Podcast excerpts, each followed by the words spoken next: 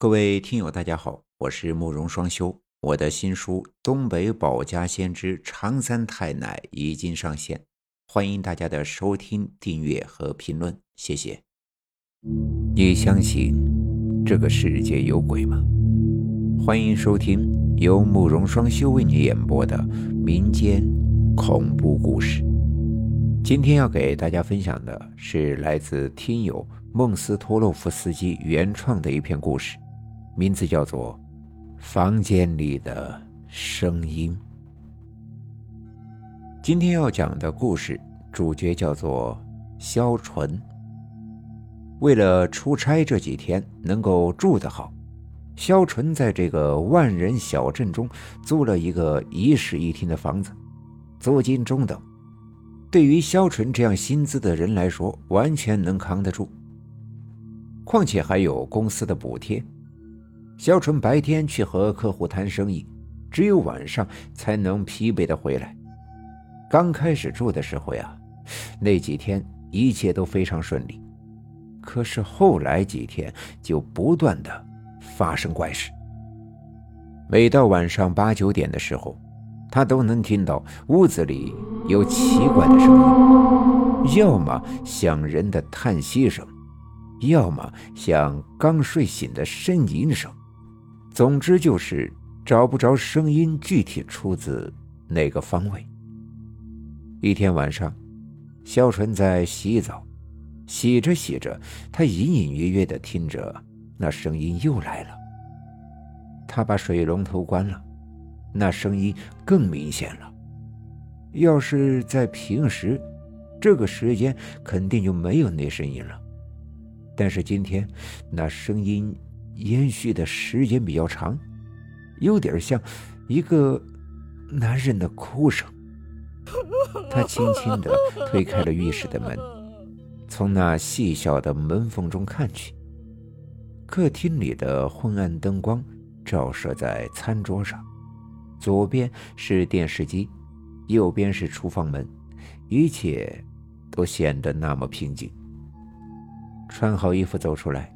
那声音仿佛就在周围旋转，这让肖纯很是摸不着头脑。过了没多久，那声音停止了。不过还好，他早早的就把手机打开了录音的功能，平放在桌子上。肖纯把手机打开，坐在沙发上听刚才的声音，确实有点像是一个男人的哭声，只不过。用手机录下来的似乎还有别的声音，于是他找出耳机插在手机上，戴好耳机听里面的声音。那声音很小，以至于肖纯不得不提高音量。当音量放大，他听清了，那是一种男人濒死般虚弱的声音。我不想死在这儿。我要出去，我不想死在这儿。这个声音让肖纯背后发凉，他急忙摘下耳机。现在已经是晚上十点了，找房东的话肯定说不过去。他想，明天无论如何都要找房东问个明白。躺在床上，洗完澡就是舒服。再加上疲惫劳累了一天，很快睡意如潮水般袭来。到了凌晨一点多，肖纯已经睡深了，但即便睡得深，也被一种声音给吵醒了。他睁开眼，又是那种声音，那种低沉、嘶吼的声音。突然，肖纯猛地坐了起来。因为那声音比以往更加清晰了，而且也没有像现在声那么大。他左右环视着房间，房间被外面灯光照得昏暗，警觉地说了一句：“谁？”屋子里顿时陷入一片死寂。没多久，一种似人非人、苍老。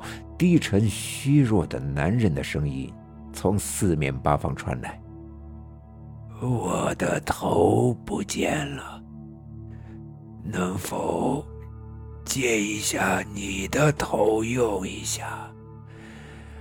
放心吧，一点儿都不疼。只要你做好，我就能拿下来。那声音格外刺耳，听起来让人不寒而栗，绝不像是一般人的嗓音。萧纯仿佛全身被灌了水泥一样，不能动弹，左右扫视着房间里，可是就是找不出一个人。他现在很清醒。绝不是睡梦中。不一会儿，那声音又响了起来。你要是不说话，那我就自己去拿了。萧纯呐，可以说是瘫坐在床上，四肢无力，头上已经冒出了冷汗，一股凉风从正面袭来。本集已经播讲完毕，感谢各位的收听。那目前的话，我也新建了一个民间故事的群，如果大家有喜欢的故事，可以进到我们的群里面进行分享，用我的声音去讲述你喜欢的故事。谢谢。